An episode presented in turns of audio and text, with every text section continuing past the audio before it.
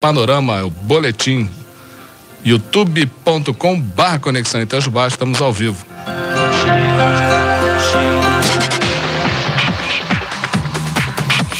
Boletim Conexão desse dia 29 de junho de 2023, quinta-feira.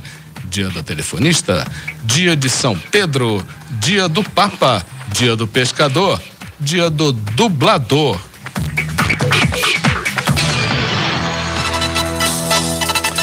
Vamos à previsão do tempo para a região com informações do Centro de Ciências Atmosféricas da Unifei. Para essa quinta-feira, dia com predomínio do sol e céu limpo sem nebulosidade. O tempo se mantém estável sem possibilidade de chuva para a região. Precipitação pluviométrica zero, temperatura mínima de 11 graus, a máxima de 25. Para sexta-feira, o dia amanhece com poucas nuvens no céu. Durante a tarde, essa nebulosidade aumenta devido ao aquecimento da temperatura do ar. Entretanto, o tempo se mantém estável e não há previsão de chuva. Então, a precipitação pluviométrica é zero, temperatura mínima de 10 graus, a máxima de 24. E para sábado, dia amanhece com algumas nuvens no céu e permanece assim durante toda a tarde. O tempo continua estável sem possibilidade de chuva para a região. Precipitação pluviométrica zero, temperatura mínima de 10 graus, a máxima de 23.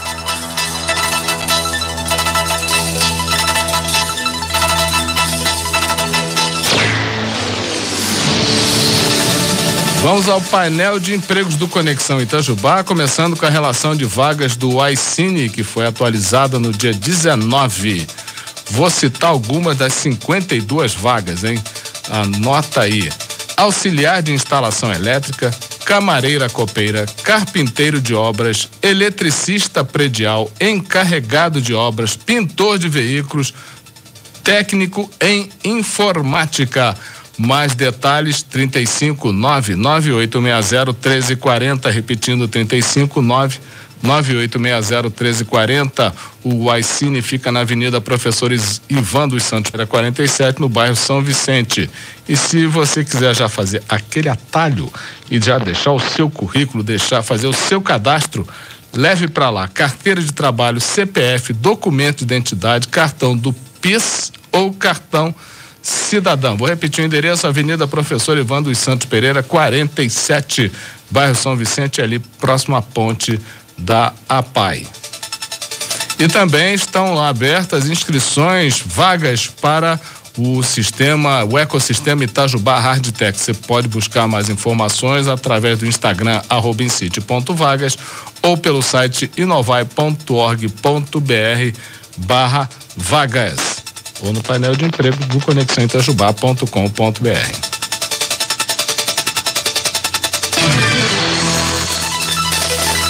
São notícias que estão no Conexão Itajubá de hoje. Caixa paga Bolsa Família com novo adicional de 50 reais anis de final 9. Sorteio da Mega Sena nesta quinta paga prêmio acumulado de 37 milhões. Tá bom para você? Prefeituras recebem mais de 3 bilhões e meio do Fundo de Participação Municipal, FPM, nesta sexta-feira. Enfermeiros protestam na esplanada por pagamento do piso salarial. Minas Gerais. Ipatinga confirma mais de 3 mil casos de chikungunya em 2023. Recados. Hoje tem Feira Agroecológica e Cultural de Itajubá, na Praça do BPS, a partir das 4 horas da tarde. Produtos orgânicos da região, praça de alimentação, artesanato, mel de primeira qualidade show com o Oberdan Silva. Cras Volante está nesse dia 30, vai estar no bairro Cantagalo Lembrando que entre os principais serviços do CRAS Volante estão o fornecimento de cestas básicas com a famílias com insegurança alimentar. O CRAS Volante também é responsável pela inclusão e atualização do CAD único, do cadastro das famílias em acompanhamento. Lembrando que o CAD único é através do qual você pode receber o auxílio, o, o Bolsa Família, o antigo Auxílio Brasil.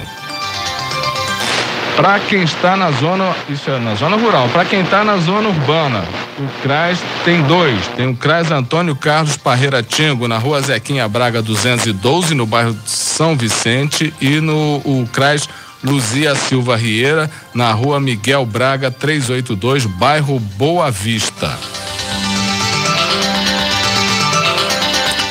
Primeiro jogo nas quartas de final da Copa Record 2023. O Huracan disputa em Maria da Fé contra a equipe do Laje, agora domingo às dez e meia da manhã, no estádio Coronel Silvestre Ferraz. Então, jogão em Maria da Fé já pelas quartas de final da Copa Record 2023.